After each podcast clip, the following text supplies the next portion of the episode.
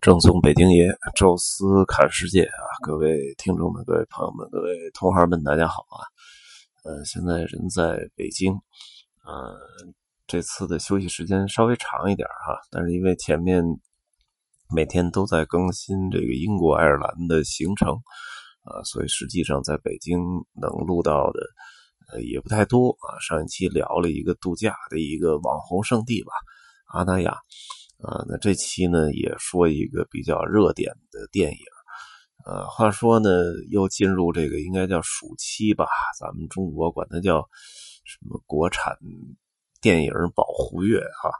呃，所以一些还不错的电影放在这儿，票房一定是很好啊。一些比较烂的电影放这儿，呃，一般成绩也不错啊。毕竟这时候好像没有什么。正经的外国的大片能进入，啊，算是一个就是国产电影的一个呃疯狂赚钱的一个月份吧。我们但是每个月每年的这时候呢，还能都能冒出那么呃一两部还挺不错的电影啊。今年呢，就是这个我不是药神啊，这也是。非常受到关注啊！现在在网上啊，关于他的话题讨论的极多，而且呢，豆瓣的评分呢，到目前为止还是九点零啊。我记得咱们曾经聊过啊，说一个呃电影，甭管是国产的还是外国进口大片还是艺术电影，只要能达到啊就六分啊，就是超过六分了，就说明这个电影是值回票价的。是至少你你花三十块钱、四十块钱进电影院去看，你不会觉着亏啊。然后呢，除了这个呢，七分就是有惊喜啊，或者说有收获吧。就是在六分的基础上，票价已经值回来了，哎。还有一点小惊喜啊，值得期待。不是那种纯爆米花电影哈，呃，打打杀杀呀，或者说有点情节合理啊，这些都不说，就至少七分电影是有一定的收获或者惊喜。到八分电影就变成了一个经典电影啊。说任何一部电影能达到八分，就说明是良心作品啊，有情节、有故事、有表演啊，整个的故逻辑都说的很通顺。而且这个高潮做的都很好，引人入胜啊，这就是八分电影。呃，如果能到九分以上的电影，那就是几年一遇的好片啊。那去年呢几个九分啊，什么《摔跤吧，爸爸》呀，什么这个《寻梦环游记》呀，啊，都是外国电影。今年这个《我不是药神》啊，这片儿。直接就拿下一个九分，而且到现在这分数还没掉下来啊，说明它确实是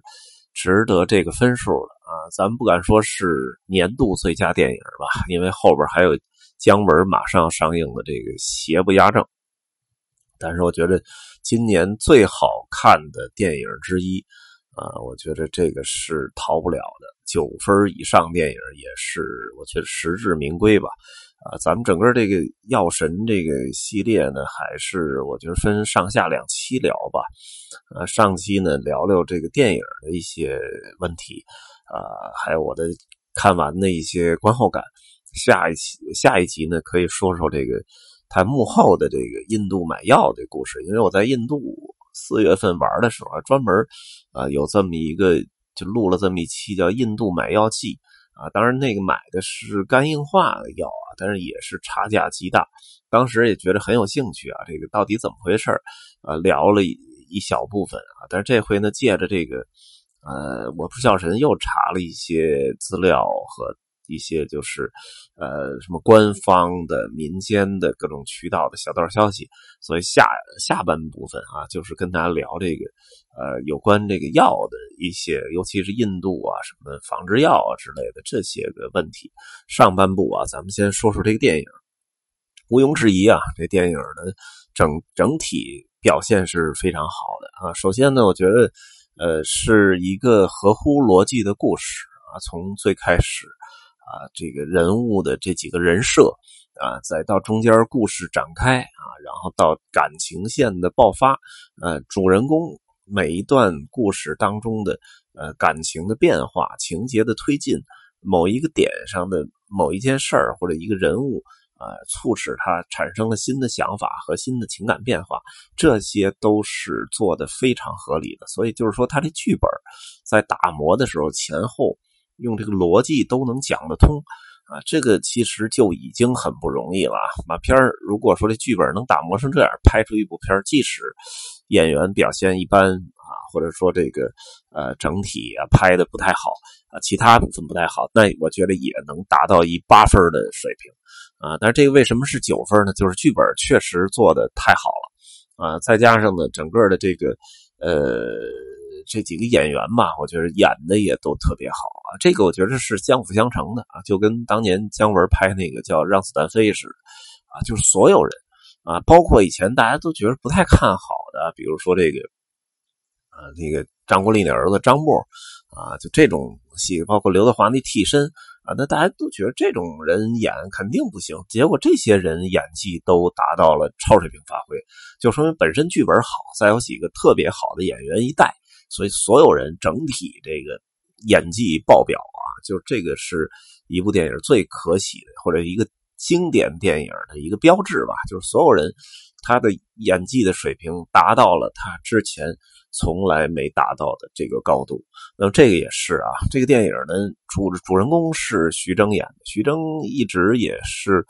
一个国内的算是演技派，而且他比较擅长的就是这种中年危机啊。从他那个那时候那囧系列吧，就是什么人在囧途啊，什么泰囧、港囧啊，啊，包括他后来演的什么心理大师吧，我记得啊，心理大师啊，包括。啊，好像这个这个，呃，上半年时候拍了一个什么什么幕后玩家，这些都是就是演的都是中年危机啊。人到中年之后啊，甭管你是富裕还是贫穷，面临的上有老上有老下有小的这种境地啊，心灵的空虚啊，家庭的什么那个和谐，呃，家家庭的不和谐啊，这些因素导致一个男人的颓废。呃，这种自暴自弃啊，或者说迷茫啊，这种故事啊，徐峥好像本身就特别擅长，包括他现在这个年纪，好像本身也挺合适。呃，所以这种中年危机的电影几乎算是徐峥的一标志吧。所以他演这人物啊，尤其还发生在上海啊，那么我觉得他是轻车熟路。啊，最重要的就是这些剩下这些演员，甭管女主角还是这些配角。我都没见过啊，就是唯一一个见过的，就是里边演那个，就是应该是幕后玩家里是一个反面角色，当然这里也是那反面角色啊，卖假药那，呃，那除了那个以外，其他人我几乎都没见过，因为有说那个叫什么什么《爱情公寓》还是什么跟陈赫一块演的，但是我也没看过啊，其他的电影都没看过，所以。呃，这几个人对我来讲都是完全陌生的那种演员啊，但是结果发现都演技炸裂啊！这个具体的故事就不说了啊，这无非就是啊，这个一个一个卖神油啊，最终这个呃通过倒卖这印度仿制药啊，最后有了心灵上的震动啊，最终就是赔钱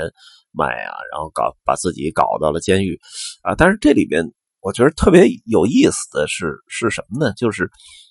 这里边出现了一个三方的这么一个三角形的这么一个对立啊。那么这里面首先是呃药厂呃或者说叫医药代表吧。那么这个医药代表呢，实际上呃人家。印瑞士哈，那叫诺华制药吧，就是生产的这个，应该叫格列卫啊，但这里面说叫格列宁啊，可能也是稍微改了一下。呃，这个药是是人家真正砸了大钱，经过漫长的研制周期啊研制出来的，甭管就是这种原叫原研药啊，就是原创研发出来的这种药物啊，就是国际上都都是承认的，就是给你一个自行定价权。啊，就是因为你你确实投入大量的金钱在里面，所以你这个确实是可以自己定价的啊，因为你要至少你要拿回这个成本嘛，啊，所以他定的自行定价五万多啊，但是这个电影里发的是五万多啊，应该在中国好像二零一五年的时候卖的，好像那时候茶是在两万两万六左右吧，啊，无论如何吧，吃一个月的药要能卖这么贵。其实是非常可怕的，尤其这种药还是必须要坚持吃啊。那么在这种情况下，呃，就是人家这个卖的是合理合法的，价格通过审定是合法的，然后在正常的合法渠道上市啊，又是有所有相关批号、进口这些都有啊。所以在这种情况下，呃，你出现了，甭管是仿假药就不说了啊，您这仿制药，您是通过，尤其是通过走私进来的，所以呃，对它。绝对是产生侵害了啊！所以无论从商业、从法律上，他维护自己的利益，这是毋庸置疑的啊！他所以他是合理合法啊。那么到政府这边，政府这边代表就是公安局啊。那公安局就是首先你这个印度仿制药进入中国的手续就不对啊！您是走私进来的，再加上这种药在中国没有任何的什么批号啊，这个相关的质量检疫啊、临床的这些验证都没有。那你这药真是如果吃坏了，算怎么办啊？当然，就是所有的检验报告都都表示这是百分之什么九十九点九的一样，而且确实也救命，而且便宜。但是问题就是，你所有的这些行为给弄进来的这个行为都是非法的。如果作为公安机关，首先是讲法律啊，不能先讲情理吧？所以这个公安机关抓你抓这个徐峥这人，我觉得也没问题啊，他也是合理合法。而徐峥这个一开始可能还存在着一个呃，就是利润啊，因为毕竟呃，你把药弄进来啊，几百块钱的成本，然后你卖五千啊，当然这里其中啊，包括他自己的这个。工作的成本，包括他中间买通什么海，这个这个叫什么？这个走私的船啊，什么，包括运输这些成本啊，然后再包括了呃，他这个就是还要就是 QQ 群呐，各个群主，然后包奖励，包括啊这这几个工作人员给他们发酬劳，这些算下来，如果正常的话，可能我觉得他真正捞到手里的纯利。我估计可能也就一千多块钱，所以我觉得他卖这价儿还是比较有良心啊。但是到后来经经过一系列的变故吧，卖成了五百，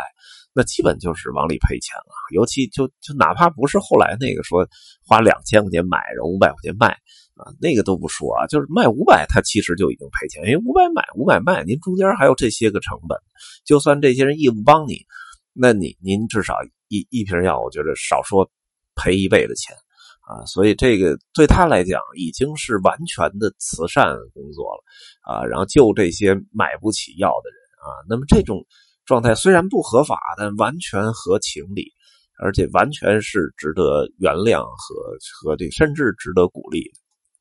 所以在这种情况下，三个对立的点没有一个是反面角色，没有一个是反派